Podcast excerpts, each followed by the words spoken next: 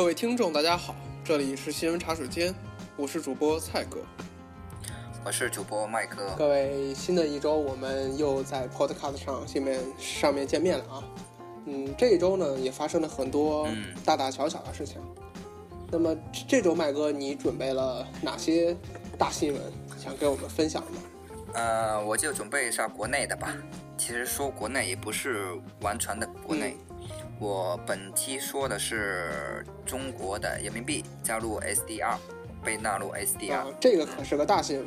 最近包括一些其他媒体啊，还有各种各样的民间呼声也不少。看来这个确实有不少可以讨论的地方。呃，其实还是主要在财经界可能会比较嗯，啊知名一点。那么咱们第二个准备的题目是什么呢？准备讨论的题目呃，这蔡哥你准备的吗？啊，对对是吧，？这个这我我其实不太好意思说，想让你替我说呢。既然你不上当，哎那我就说吧。最近呢，就是在这个呃一个叫 West 的一个新青年媒体上面，呃播出了三集，是是描写陈冠希的这个纪录片，名叫《触不可及》。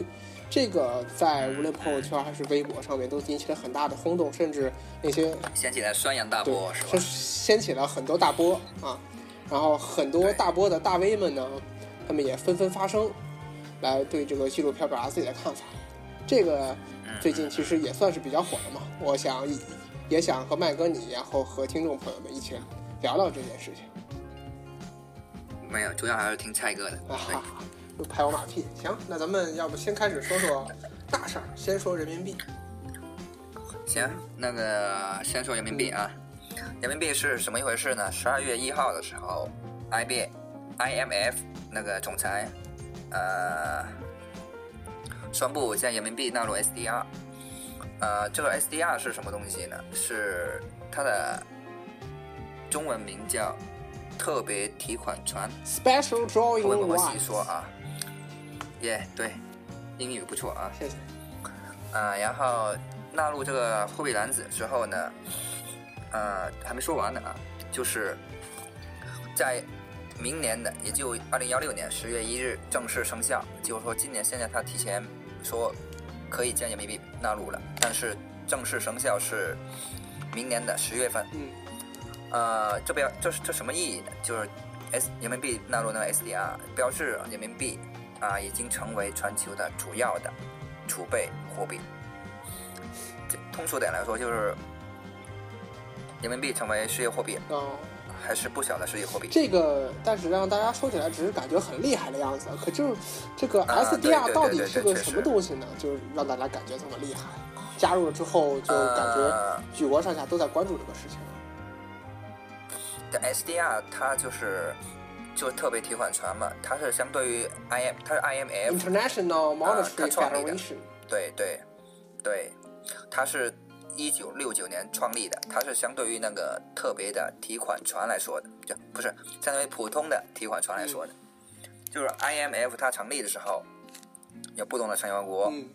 然后成员国中的一部分，就是它会以一个份额就认购一个份额，比如说有一百份，美国认购多少份，就出资多少份，英国出资多少份，日本出资多少份，是这样的，啊、然后它会有一一个大盘盘子，就是特别提款权，它是针对比如说某一个国家，啊、它出现它的贸易出现逆差了，它可以拿以他的特别提款权就出让他的一个特特别提款权的份额，去呃另向另外的成员国来换取货币，就换取一个呃外汇外汇。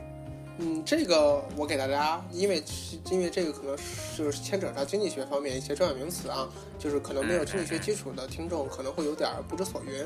我给大家举一个类似的例子吧，就大家不不知道有多少是在工作工作中的这个听友，在我们工作中工工作中，在有一些小的公司，它公司与公司之间的这个互相进行流通呢，可能并不是说以每次交易都以这个要结清货币来算，可能有些仅仅是说我可能先记在账上，但是你没给我，等到年底或者月底或者季度底的时候，我到时候比如说我你会发现我欠你一百，嗯，这是第一个笔生意，第二笔生意你又欠我一百，但是两个就一抵就抵消了，这样我也不用给你一百块钱，你也不用给我一百块钱。呃，这个记的这个账呢，就是类似于这个特别提款钱的这个东西，就相当于一个记账的这么一个单位，对，它是一个工具一种方式嗯啊。然后它是叫纸黄金啊，这个工具叫纸黄是黄黄金啊，它跟那个纸黄金啊对是黄，金。它跟那个 是黄金啊，跟那个黄金就真实的黄金跟还有呃可兑换的那个可自由兑换的货币一样，它是都可以作为一个国际的一个储备。呃，它这个这么一个 SDR 呢，就是目就人民币嗯。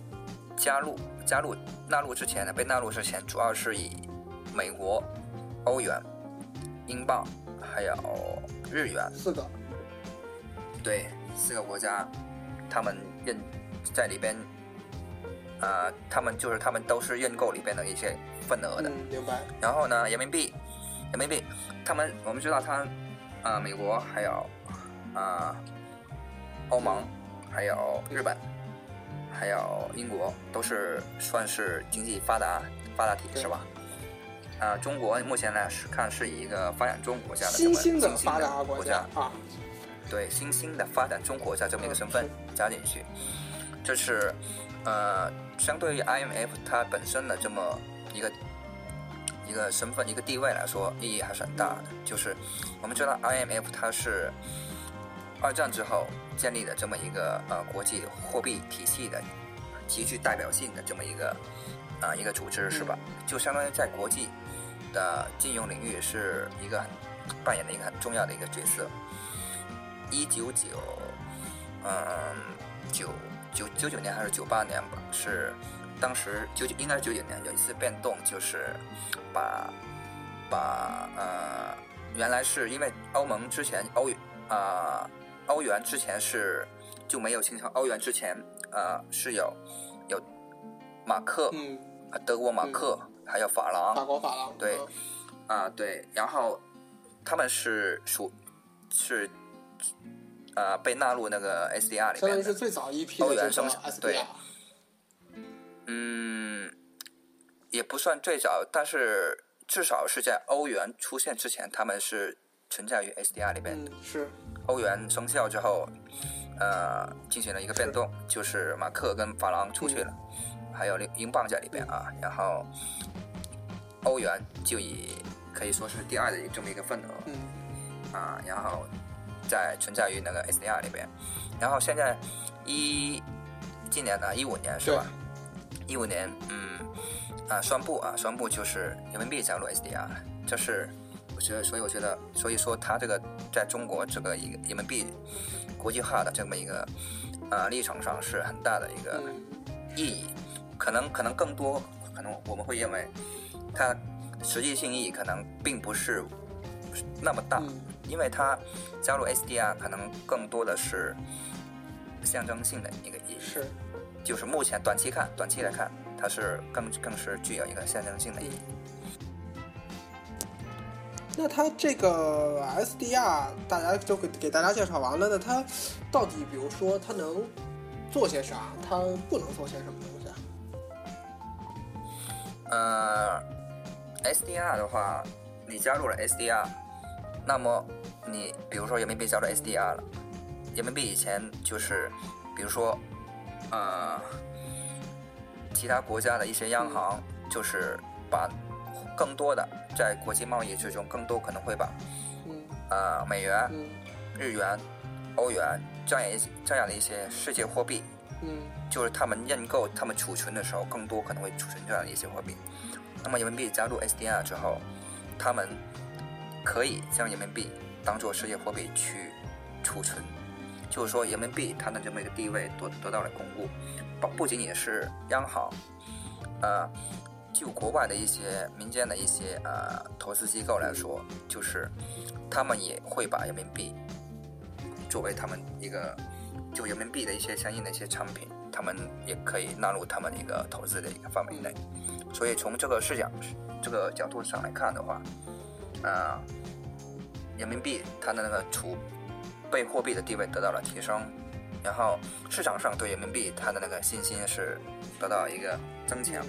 啊，我们知道最最近一段时间人民币其实有贬值的这么一个趋势。嗯 SDR 加入之后呢，就纳入 SDR 之后呢，呃，人民币贬值的一个趋势会可能会得到一定的缓解，因为市场上毕竟是一个世界性的货币，市场上对呃这个这一种货币嗯呃还是有一定的信心的。是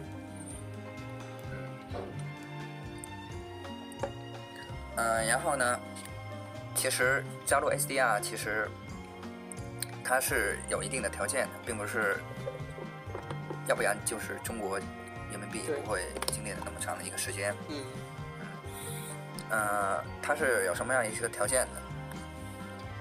呃，第一个就是这个货币啊，就是想加入 SDR 这个货币，它的发行国的出口出口的贸易规模可以达到世界前列的，就是你在国际贸易这么一个呃游戏里边，你的参与度是需要很高的。是。那那这个中国做的就是也做的很不错，也是。嗯啊、对，其实按按按照它第一个的标准，就是标准嗯准入的标准的话，其实中国在二零幺幺零年已经可以满足这么一个标准。，在好像在 WTO 公布的数据，就是去年二零一四年啊，这个中国已经占了全球出口比重的百分之十二，已经是世界第一，早早就把美国、日本早早就拉在身后了。对，它是目前来看是全球第一大商品出口国，然后第五大的那个服务的出口国，两两个商品跟服务加起来的话，啊、呃、目前是居于全球第三，就是总额，然后仅次于那个欧盟跟那个美国。可能我这这边那个算法跟你那边还不太一样啊，统计口口径。可能时啊间也不太一样。嗯啊，对对，所以说就这个第一个条件来看的话，人民币其实早就符合加入 SDR、纳入 SDR 这么一个条件要求。然后第二个是什么？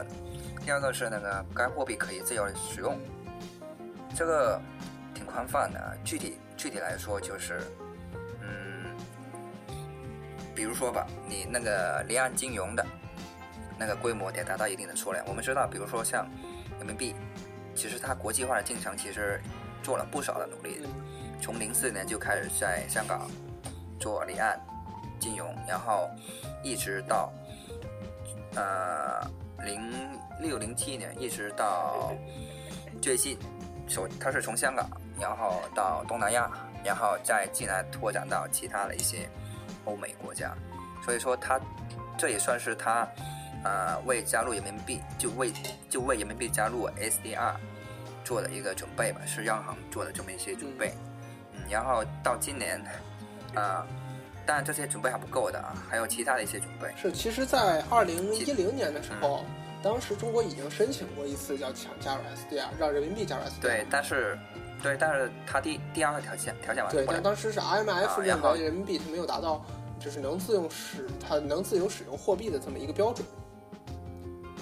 对对对，所以说呢，近年来就是央行做了不少的一些在金融行业做了一不少的一个措施，比如说吧，呃，在外汇上，人民币对美元它那个汇率中间价的一个形成做了一些改革，然后在国内的那个利率市场化方面是吧？最近对，最近不是放开，基本放开了嘛，是吧？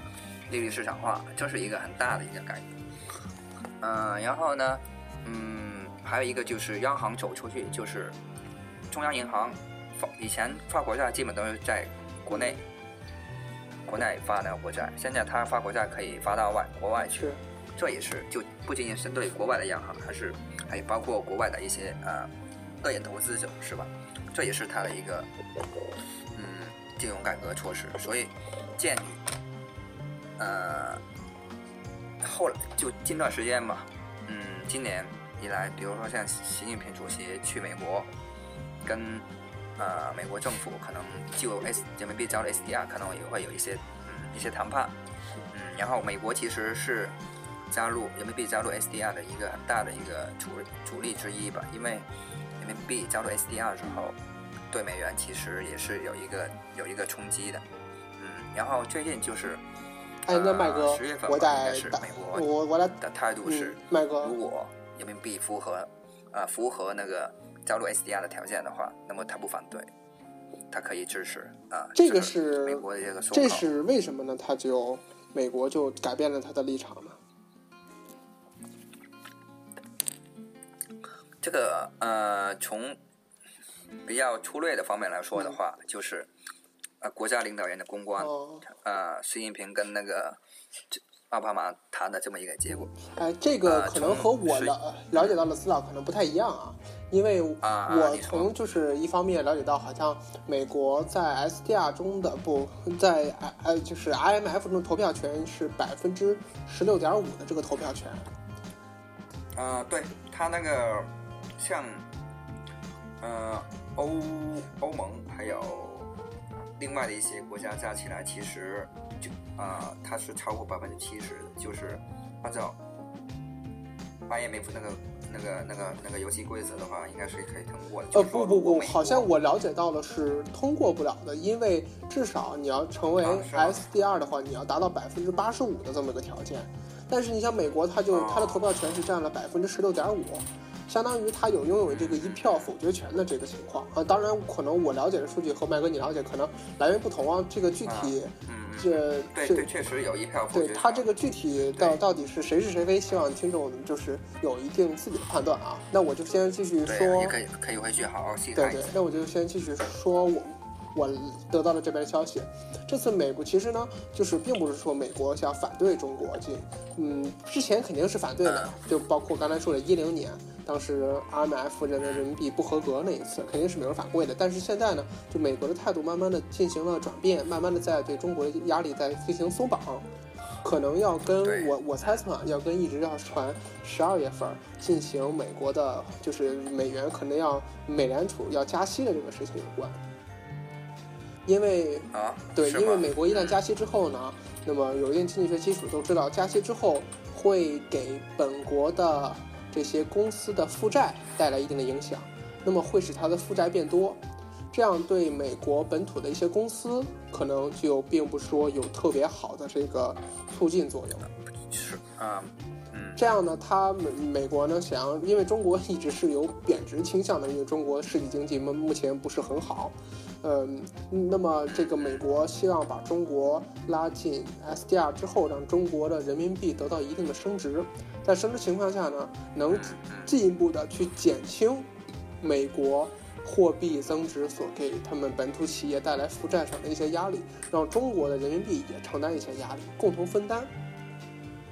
啊，这个从经济学的意义上来说是对我了解的信息是这个方面，可能呃，当当然我们国家领导人肯定也有他们这个不懈的努力在里面，但是我觉得美国可能也会这么考量，毕竟美帝资本主义这么自私的，还是会为他自己考量的，不像我对们对，还是得会为自己的一个利益考虑。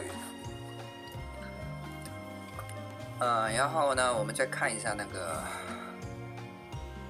目前来看就是加入了加入了 SDR，然后目前目前一个份额就是呃美元还有人民币，他们包括其他的一些货币，它的那个份额是哎多少？，那加入之前的份额，麦哥你那儿有数据吗？呃，加入之前我这边倒没没好好啊那我要不给我我我这边我查了一下，我给大家说说。啊。行，你先说你那在之。前呢，美元是四十一点九，嗯欧元是三十七点四，英镑是十一点三，日元是九点四，就是大家只要听个印象就行，这个都是占的百分比。那么，呃，现在，呃，我我就先说啊，那么在之前呢，基本就是因为大家之前都听到我们说了，SDR 是一个记账的单位嘛，就是一个 SDR 基本上等于呃六毛六的美元，四毛二的欧元，加上十二块一的日元和一毛一分的英镑，这个加起来基本上是一个 SDR 的价格。一个 SDR，啊，我刚才说错了，应该是十二块钱的日元加上十一块钱的英镑，这个基本上是嗯一个 SDR 的价格。OK，那我们来看一下，现在就是人民币，嗯，等到来年十月份的时候，它加入 SDR 之后，是，它那个份额就各个货币的份额，美国是百分之四十一点七，嗯，然后人民币是百分之十点十点九二，嗯啊，然后欧元是百分之三十点九三，嗯日元是百分之八点三，英镑是百分之八点零零九。好，那这样很明显啊，看到就是好像美元基本没有啊变化。对，我们看到的是美元跟日元基本没有变，基本没有变。然后主要是从挤出去的，主要挤出了一点是从欧元跟英镑那那里出挤出来。嗯欧元大概挤了百分之七左右，啊、英镑的话百挤了百分之三到四左右，嗯，是。哎，麦哥，所以人民币这么一个百分之十就出来了。嗯，哎，啊麦哥，你有没有发现这么一个有趣的数字啊？欧元嗯百分是百分之三十点九，加上人民币百分之十点九二，得出来的数据是四十一点八五。这个四十一点八五哎刚刚要大于美元占的数额，美元是四十一点七。啊，有没有发现，就是说，哎如果按照话语权来说的话，欧洲加上中国的话语权要大于美国的话语权。呃，可以这么说，但但是你得我我考虑一下，如如果美元、美日元跟美元在一起，你要想这个日元加美元等等于五十点零六，我们把剩下三个欧元、英镑和人民币都加一起是四十九点九四，就比美元和日元加一起少了这么零点零八。嗯，它这个其实它那个份额是不固定的，后期应该会有一个对，变动。因为它会随着这个不同的货币，可能它的市场的价值啊等等啊，它会改对，也得看你的，你你得看你一个表现。比如说吧，中国是纳入了是吧？但是你后期，比如说金融改革基本停滞了，或是你那个人民币在世界那个支付体系里边的那占比可能表现不好，不尽如人意，那它可能会有一个，因为它本身也有一个机制，就是呃每几个月会对各个国家的一个份额，包括它那个呃汇率都会进行一是个评判，它是滚动的，是我刚才提出来那个，只是想大家想想，是不是有阴谋论的成分在里面？你看，欧洲加中国能制衡美国，但是美国加日本之后又能制衡中英欧三个地区。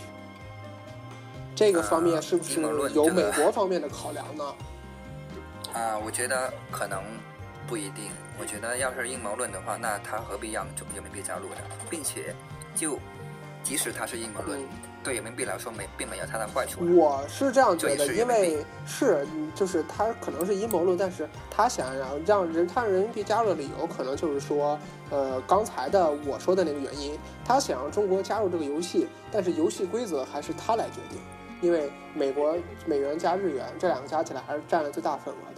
那么谁制定游戏规则，谁是老大，还是得听美国的。他只是他，我觉得他只是可能让中国去参加这个游戏而已。以前他根本不我让我明白你的意思，嗯哎哎，我明明白这么一个意思，就是说从人民币纳入 SDR 它的那个不好不利的方面来讲的话，就是我让你进来，啊，那规则是我来定的，就是说，呃，我以前人民币没有加没有纳入 SDR，、嗯然后它的很多一些金融一些配套政策可能更倾向于是央行就中国人民银行来制定的。OK，那你加入了，比如说像中国加入世贸，像中国加入世贸一样，很多规则你都得由着世贸组织来说定，不是说你自己保护自己的，从自己保护自己利益出发，是。是吧？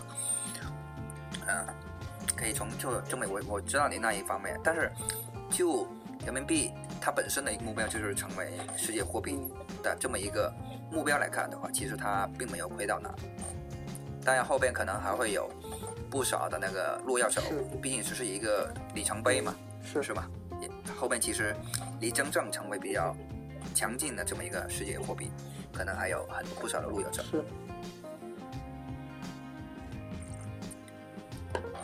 嗯，所以说呢，它那个人民币加入 SDR 之后的它那个影响的话，短期内其实看不出来。我觉得对民众其实没有什么影响。呃，只能说很少，很少。还不如还不如人民币直接升值来的更痛快，是是吧？像包括有些媒体还在吹嘘上什么，呃，等到加入 SDR 之后，你以后去国外就可以不用换换那个外币了，直接拿人民币就可以去花了。这点应该是普遍大家对于 SDR 的一个误解吧？嗯，我觉得这是一个前景吧，但是还没达到。我觉得，因为就目前来看的话，目前来看的话，就是 SDR 它在世界的一个。贸易里边的占比相当小，百不到百分之二应该是，所以目前来看，呃，人民币又不是主导的，也目前来看还掀不起什么大浪。我是从这个考虑角度，是从这个角角度考虑的。如果你的货币是坚硬的货币，坚挺的货币的话，比如说美国。那么你拿着美国，比如说去非洲一些国家，去那里去进行消费的时候，对于那些当地的人们来说，可能当地的这些货币可能转眼之间就会灰飞烟灭，因为政府可能明天就不在了，然后就要就要被新的政府取代，发行新的货币，所以对他们来说，可能美元是最保值的一种选择方式。但是对于欧洲，比如说，如果你要去一个欧洲小镇上。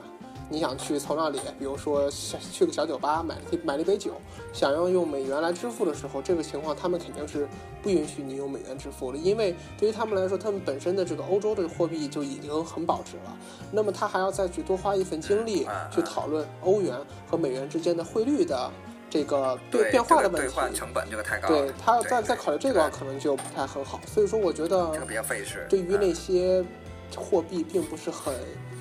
健全的、完善的地区的话，嗯去拿着人民币可能还有点花费的价值。但是你会想要去美国或者欧洲扫货的时候，直接花人民币，我觉得还是不是挺现实的事情。啊，我觉得你你说的那方面可能对民众来说，你是从那个消费的层面去对消费确实使用不方便，兑换有一定的成本，包括时间、金钱可能也会有一定成本。但从但是从投资者来说的话，啊。这个就没有太大一个区别。对对，对于资本市场来说，还是有有很大的、很明显的好处的。有，对对，可以这么说，可以这么说。然后就是短期的，就短期来说，对可能民众，包括国内，可能并没有太大一个影响。长期来说的话，那就很大了。就长期的话，它其实本身就是纳入 SDR，本身就是央行啊这么金融改革的这么一个结果，是吧？所以后期它可能会是。呃，参与这么一个游戏规规则之后，会进行更大的一些改革，在金融方面的。你比如说，呃，像现在有那个什么沪港通，是吧？那个深港通，还有那个沪伦沪伦敦，就呃上海跟伦敦是吧？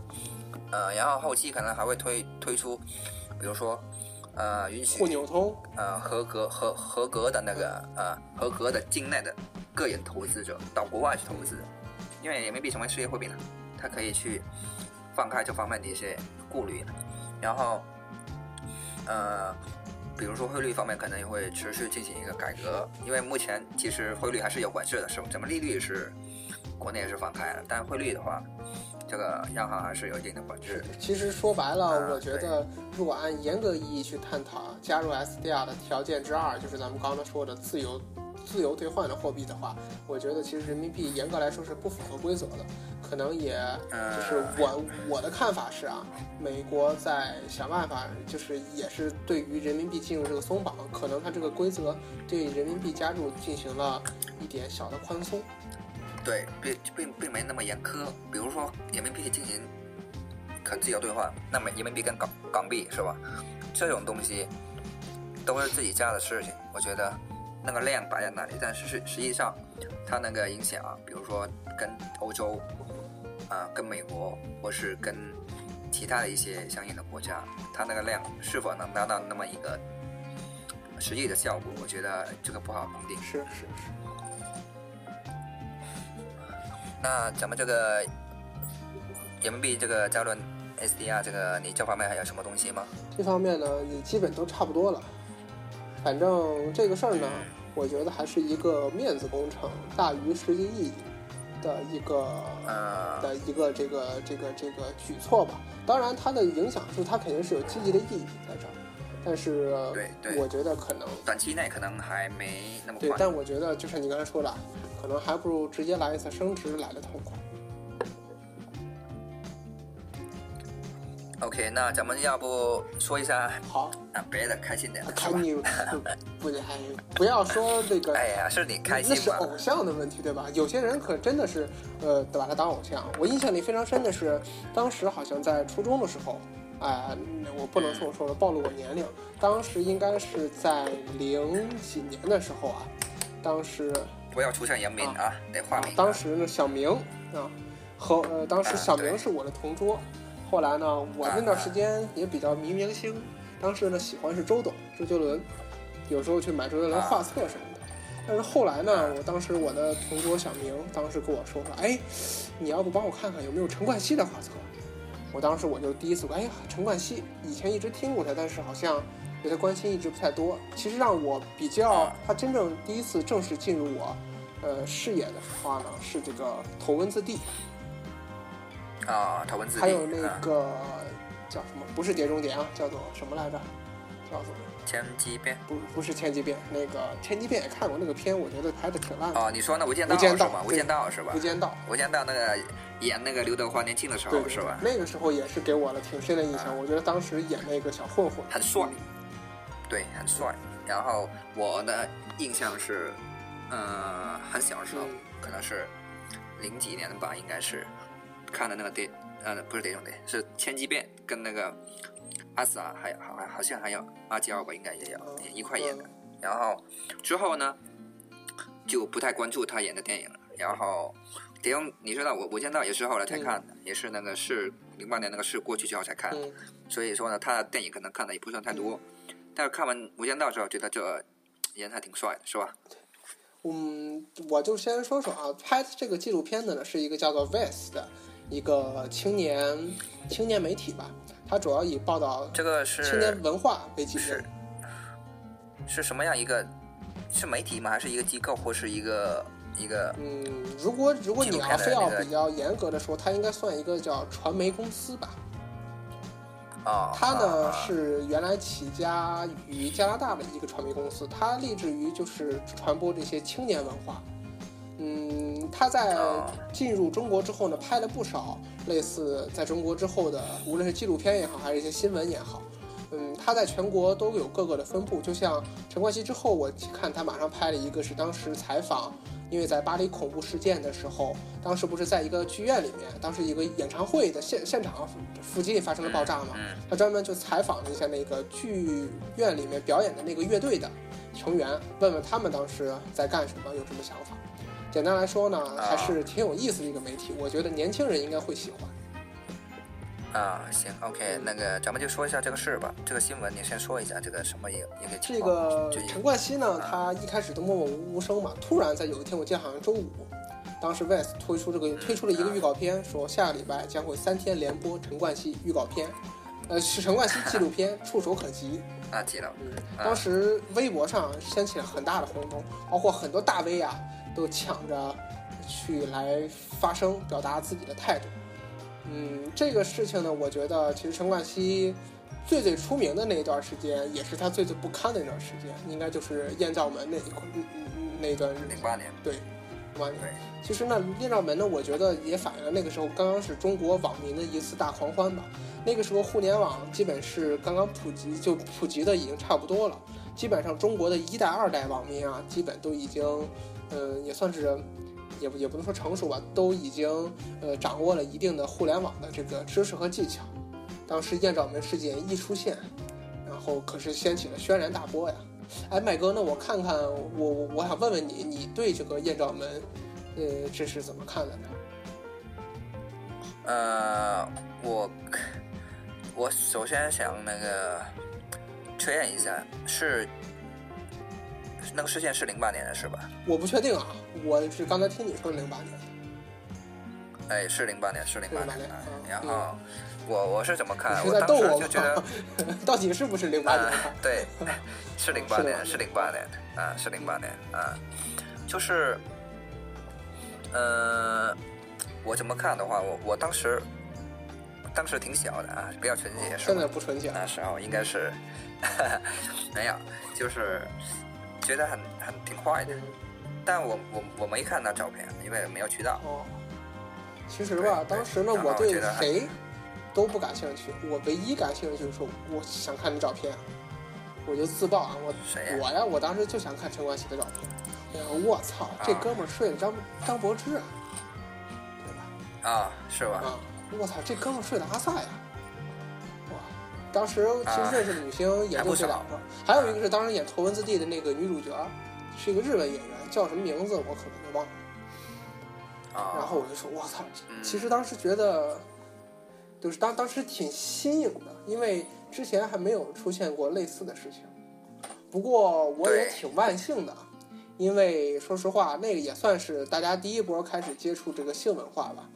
呃，起码你接触性文化的时候，冠希哥起码也是在这里面身材最好的，至少在我脑海中留下了一个身材魁梧的身影，而不是说像说某个高官孔武有力啊，孔武有力。说而不是像某个高官的这个不雅照流出，顶着个大肚子。哎呀，现在没想有没有想都要后没有没有没有，主要是气质，主要是气质，肚子没关系。啊。啊，这个我要插，这个个我不得不插一句啊。这个男性的脂肪容易堆积在腹部，女性的脂肪呢容易堆积在这个大腿和屁股这一块儿。所以你看他到底瘦不瘦啊？男的看肚子，女的看屁股。嗯啊，这个我还真不知道，看来你还挺有经啊，验。这个主要是雌性激素和雄性激素啊分泌的一定阶段之后呢，这个脂肪堆积的部位就不一样。这个是一个啊，科学问题啊。那咱们再说回来啊，咱们这说个回这个说回来，说回来，就我我还我态度还没表明呢嗯。我当时觉得，一来是这个跟传统的，我当时觉得跟我观念简直不符啊，因为因为这个影响确实很恶劣啊，你觉得是谁的错？是吧？我我当时根本就没有想过谁的错，到现在我我觉得我也不能够说是谁的错，你现在有我只能说谁的如错？我只能说的，只能说，就像陈冠希他自己说的，是一个意外。那意外是谁引起的？就是就是那个发照片的人呗，嗯是吧？如就是说，如果照片没有泄露出去的话，那是就是就就是基本没人知道，就除了当这是一个事人知道啊。两厢情愿的事情。对啊，对啊，所以说他本身那个照片，就目前来，现在我来回过头来看的话，其实就是利用了名人的隐私，然后造成了很大的一个风波，只能这么一个定性。然后谁对谁错，我我是说。我觉得其实现在谁对谁错，应该已经挺明显的。我觉得冠希哥他有错，但是他唯一错呢，只能是是是是从他手里泄露出去的。所以当当时在道歉的时候，也道歉很好。他指向当时的那个，他向他那个 all the ladies and their family, my family, all the Hong Kong citizen, every people in this society. 他只是向这些人道歉，他主要道歉什么呢？说是他是从他手里泄露出去的，这点他要道歉，但是他也不是有意的，对吧？就是说他对这个事情他是不道歉的，对明白吗？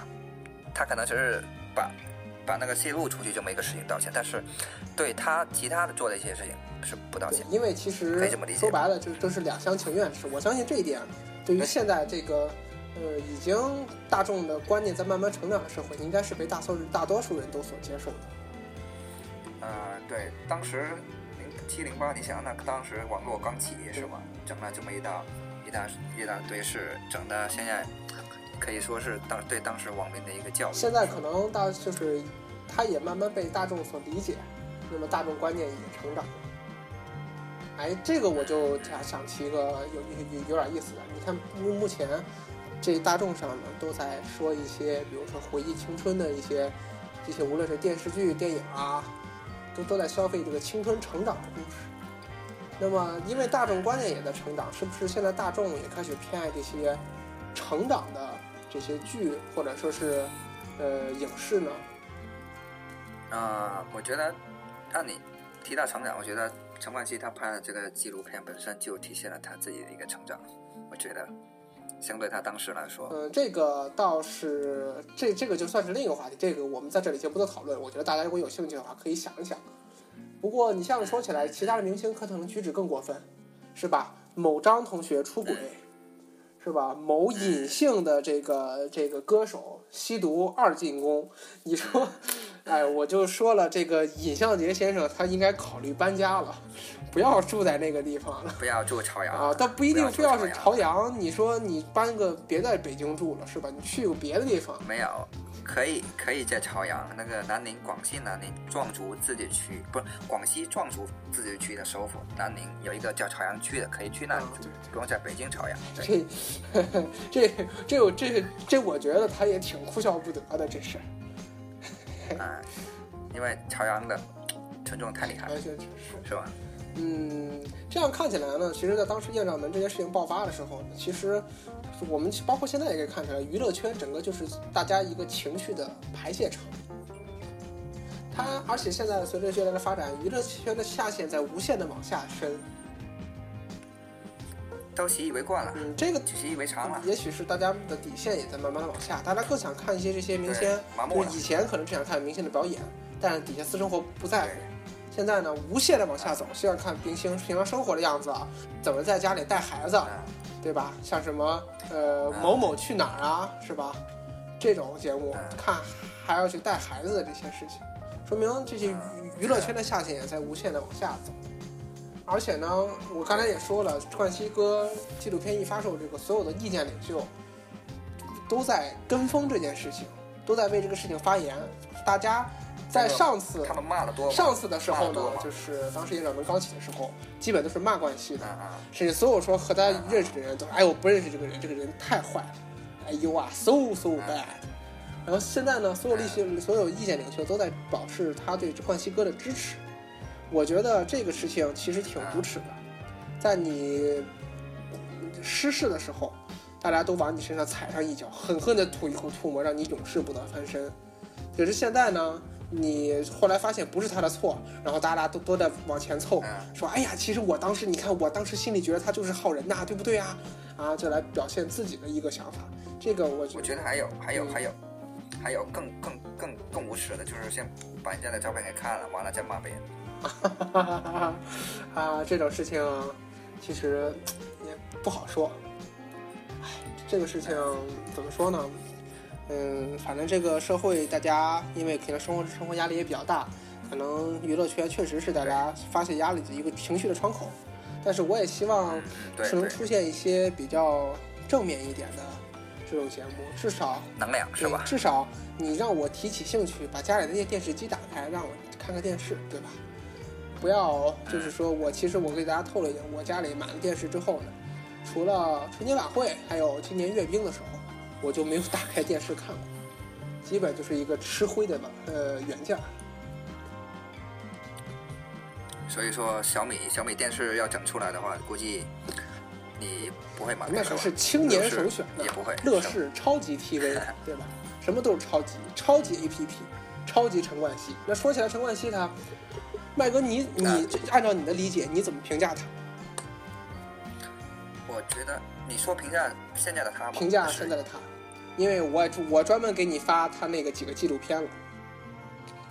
呃，我觉得他现在转型挺挺成功的。他零八年二十八岁的时候说自己永永远不会再踏进那个娱乐圈，然后他干嘛去？他去经商，他成了一个商人，成为一个生意人了，商人。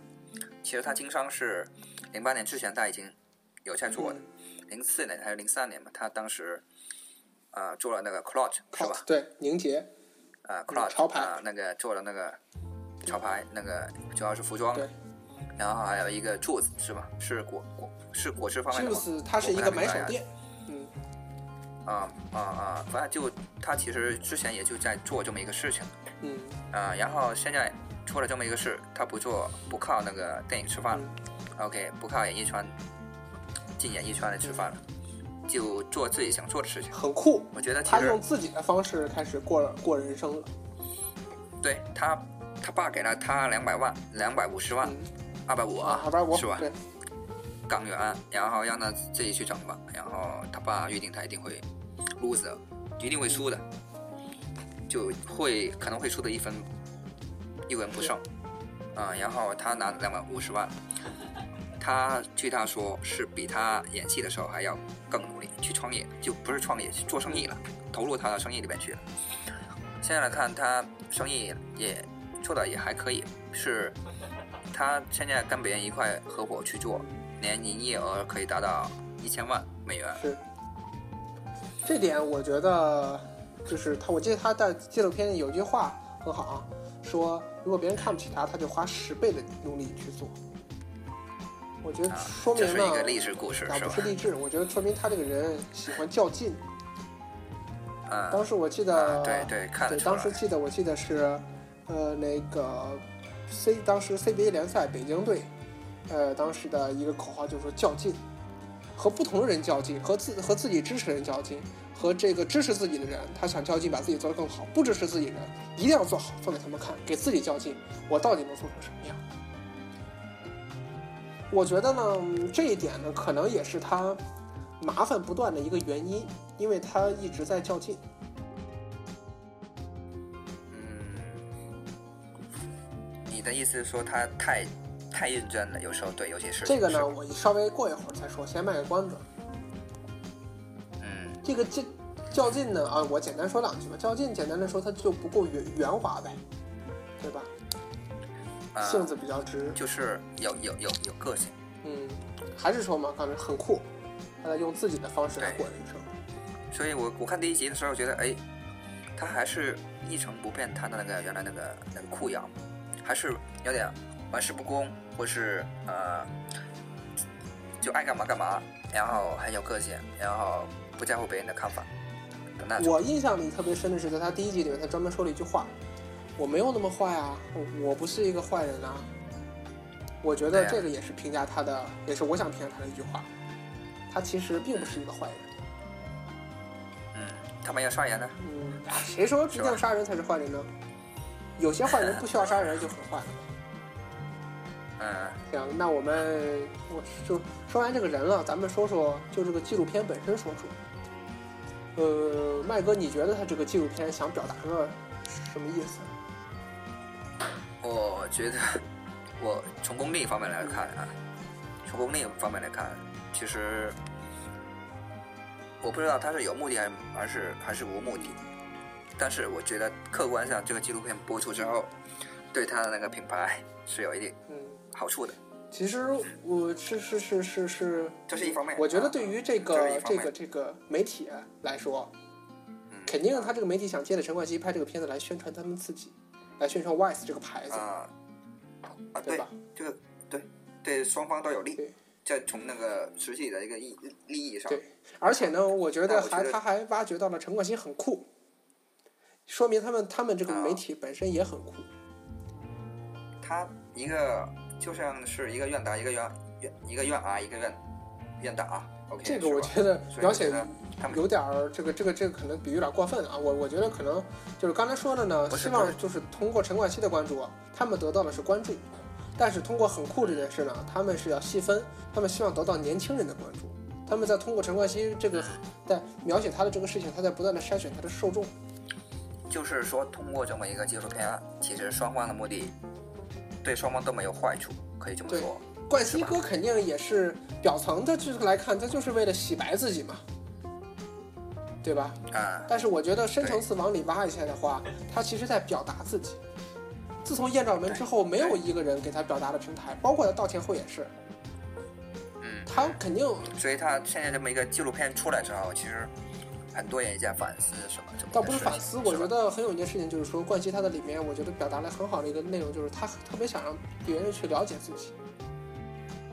嗯，他中间我记得有一集说，他不希望别人去走进他的圈子，就是打扰他的生活，包括狗仔跟拍的时候，他就会表现得很冲，他直接去跟狗仔上去理理论。就是，然后当时他们到北京的时候，有一个狗仔，就是跟一个车跟着他们后面拍，他就很生气，直接就走过去，把那个人的就是拍拍那人的车窗，然后那人摇下来之后，冠希哥就跟他调侃呀，你看这就是狗仔，你看哎那个小哥多帅啊，多帅！哎你你你你哎你们好你们好，来冲着这边摄影机刷说 hello。然后他就是，我觉得他这个说明啊，他这个人就刚才说的嘛，他是一个较劲的人，他很直，他不够圆滑，他现在还是不会讨好狗仔，或者不会用他自己的方式去宣泄狗仔。那么他可能自己的方式就是说，我就直接和狗仔硬对硬的冲，不像说周杰伦或者是王力宏一样，他们通过写歌的方式转着弯的骂狗仔。他骂了之后吧，歌也唱了，钱也赚了，狗仔也不能说什么，对吧？他不会选择这种方式去，他就是选择我就和你硬混硬，就去硬干。这个我觉得有点像美国人的思维。你要惹了我的这个这个生活，我 you mess with me，I fuck up with you，我就和你拼到底。就是有这么一个性格的人，一个感觉。包括他之前也自己他自己自费，当时也是做了一张专辑的名字，就是说让我再次介绍我自己。我觉得这一点也是他其实内心中想要让别人去理解他自己，了了解。理解他，了解他。对，但是呢，他又不想让别人过分的去侵入他，这个可能也跟他的童年一直是要么跟爸爸，要么跟妈妈，就是没有一个完整的家庭，可能这个也有关系。嗯，当然了，这不用说的，冠希哥他拍这个肯定是为了给他的生意做宣传嘛。对对。那那那我们就就就就就还还可以提出一个问题了，那 VICE 拍这个片子是为了给陈冠希洗白的吗？嗯我觉得，我觉得应该不是。如果是洗白的话，那那他为什么陈冠希他自己不洗不去不去？我觉得应该是双方都有目的，就是如同我们刚才所说的，洗白当然绝对不可能是 Wise 他本身的一个目的。虽然客观上可能他达到了这么一个效果。嗯，因为我就从一个拍摄手法来说啊。片中呢，一般使用都是一个全景、中全景的一个镜头，很少，比如说给这个大脸一个特写。它因因为一般特写镜头呢，它比较煽情，所以说呢，它比较少。除非在车里啊，近近景拍摄，你就在我隔壁，我不能不得不拍这么近。这种情况下用特写镜头，其他之后基本上都是中全景镜头，包括它也没有诱导，基本上拍摄者没有就是主就是他的声音没有在那个呃整个纪录片里出现过，所以说我觉得视角上还是蛮客观的。嗯对，就是它并不是很像演戏，或是把那镜头拍得很近，然后你就去表演、去去诉说，是吧？对对。他就很很很以一个旁人或是以一个入卧者的一个这么一个视角去看，还原他那个真实的一个一个生活一个状态。我觉得这个片子里面拍的冠希哥还是挺真实的，我觉得要比一般的什么艺术人生之类的明星访谈啊，每次都要落泪啊这种啊，我觉得要真实的多。我觉得这个可能也正好对了民众的心思。现在民众民众已经没有心思去挖掘那些细的八卦，再去分辨正确不正确。他们只想想看真看一些真正的明星是怎么样的，想通过比较客观的方式，就像 VICE 这种拍的方式。嗯嗯。那么就看出来，那么我觉得如果这冠希是比较真实的话，那么就可以看出这个冠希他明显的，我觉得啊，他明显的不是不服啊。我觉得这也是他拍刚才说的洗白自己的一个目的，因为他不服啊。他没有错，叶兆门他没有错吧？他只是对就是那些当时也就是被暴露的那些女性们，他可能有亏欠他们。但他你像刚才说的，杀人是犯罪，杀人是坏人，他没有杀人，对吧？而且他肯定是两厢情愿的事情，他也有权利，就是说，在这个当事人就是那些女性同意的情况下，在不违反法律的情况下，拍摄他想拍的照片，这都是没有问题的事情，对吧？但是结果公众啊，就。把他咬得死死的，就跟你女朋友跟你一样，跟熊你一样理直气壮，他根本就不跟你讲理，这是公众做的事情。但是我觉得冠希就是表明现在的觉得，感觉他现在过得很好啊，也可以这么说吧。就是我觉得现在就是冠希看出来他自己过得很好啊，就是因为他不服，他比以前努力十倍，所以他要做得很好，他甚至要未来做得更好，他要从生意上面。去实现他自己的价值，我觉得这个也是，呃，让我看的比较有意思的一个事情。那你现在了解过，就是现在的年轻人他们有什么偶偶像吗？现在的年轻人，嗯，准确来说啊，我觉得，比如说像 XO，然后像韩国的，就小鲜肉比较多。就是整体上来看，就是他和这种啊他他这种喜欢的偶像和咱们这种喜欢的偶像可能很不一样。其实我特别想问这些年轻人一个问题，就是说，假如他喜欢的偶像做了一件非常对不起公众的事情，像冠希哥一样，那么这些年轻人还会依然喜欢他的偶像吗？我特别想问这些年轻人一个这个问题。如果你想得到你你想你想他们会怎么回答的？我不知道，你想得到什么样的答案？我一厢情愿想得到答案和事实真相得出来的答案，它中间可没有任何联系。我如如果咱们的听众里面有，比如说喜欢偶像明星的，那么你想想，如果你的明星做了这种事情，被全社会所嗯，唾弃，这种情况下，你还会依然支持他吗？我希望得到听众我觉得你的回答。如果只要其实我觉得这个是跟各各个人的他那个价值观不一样的。哎，如果他本来喜欢这个明星，比如说像喜欢冠希是吧？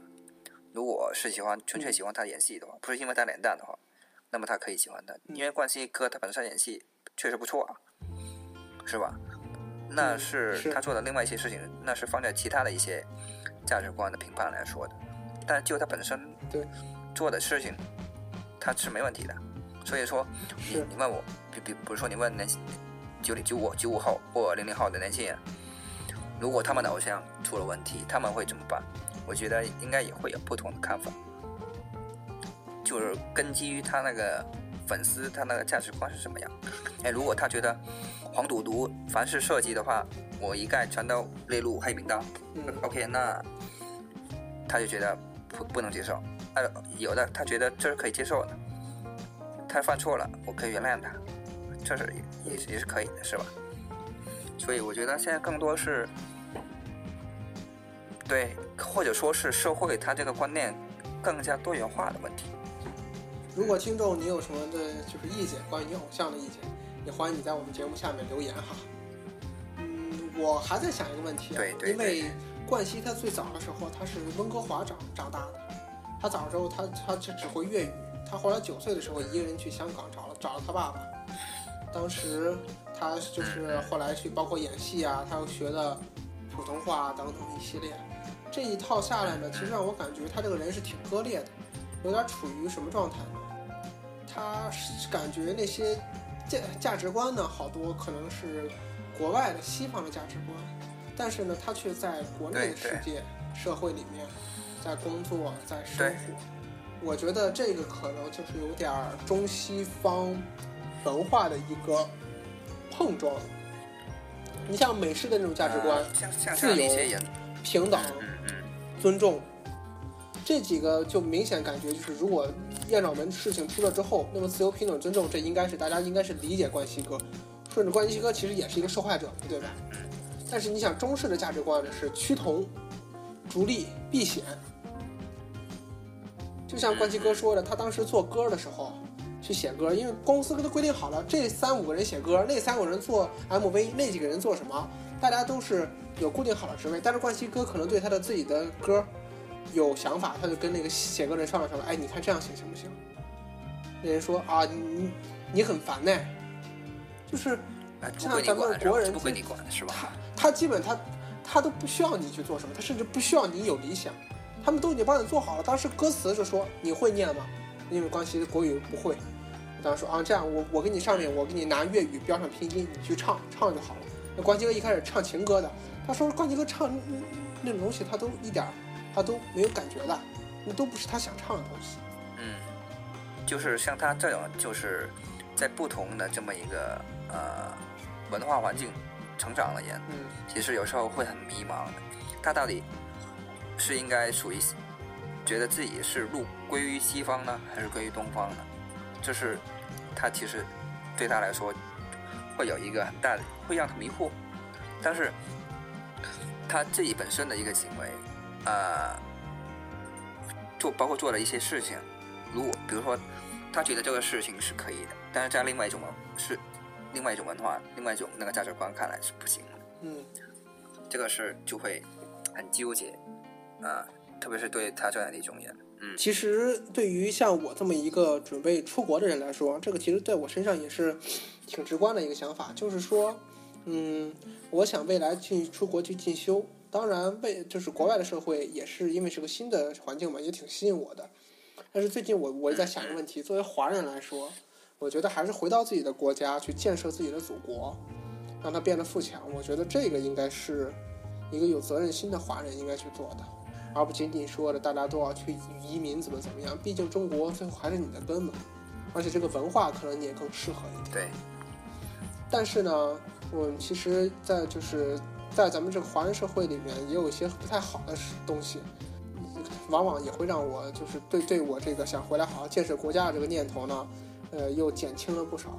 就比如说冠希哥，他是当时去北京他自己的那个 Juice 的店里面，因为这个事情没有就是上报审核，导致他们那家店停业整顿了一个礼拜。这让我觉得其实让我咱们这个敏感词敏感词还是对，确实，这种敏感词的话，咱们可以省略一下，是吧？我只是觉得，就是这件事情，嗯，无论怎么样，你想，他毕竟是这家店的老板嘛，老板去看个店，我觉得应该也是可以的吧。结果也是还是不行，然后还需要停一整我觉得，嗯，我觉得其实呢，这个国家的这就是就是像我们的主席等等，他们肯定也希望我们去提一些有建设性的建议。我但我而且我我也十分的相信他们想从我们身上直接去听取那些。呃，直观的这些反应，但是呢，可能，嗯，就是中间呢，往往有一些，有一些传话者吧，可能他想的比较多，反而呢，他会就是想的比较多，他可能就会他他他觉得报喜不报忧会比较好。但这样，他一报喜不报忧之后呢，可能真正他就是这些领导人们，他也想听到人，就是人们到底是有什么疾苦，他也想帮助人们改变。但是可能中间传话的人呢，却出了这些问题，导致最后咱们民众的有一些诉求吧，没法得到了解决。我觉得这其实是一件挺可惜的事情。所以我希望未来如果有机会的话，嗯，还是希望能把咱们国家建设的更好、更强的。对对，都是。华研嘛，都是中国人，都都有这么一个希望，其实是，但是一步步来吧，至少咱们中国人民币这次加入了 SDR，起码是一个不小的进步了。麦哥，你还有想想说的吗？我这边就差不多 OK 了。好，对，行，那谢谢各位听众又陪伴了我们一个多小时的时间。我们这期录音的时间呢是，嗯，是十二月六号的晚上。呃，那么大家也估计可能礼拜一就能听到我们的节目了。如果你喜欢我我们的节目，不妨点一个订阅。对我们有什么建议或者批评，直接在我们下方留言，或者直接给我们来稿，我们都会亲自为你每一封的邮件都会回复的。呃，最近我们看着我们上一期的节目下面有很多人，呃，在标抢沙发啊，抢第二排啊。但是呢，这个我们当然也很欢迎，但是我们更想听听大家对于我们节目到底是有什么看法，包括今天对于怪七哥的这个事情呢，可能也是一个我们往前改进的一个方式，因为之前我们可能我和麦哥可能更多的做的是把这个新闻进行整合，然后告诉大家加一点我们的分析。今天冠希哥的这件事情呢，可能更多涉及到我们俩的一个探讨，希望呃如果想更多。支持这个探讨方式的听众，请在下面告诉我们的想法。如果你想多听一些新闻方面的事情，那也请你告诉我们。对，OK，那这不咱们今天晚上就 OK。好的，那就先这样。好的，好，谢谢大家，各位晚安。晚安。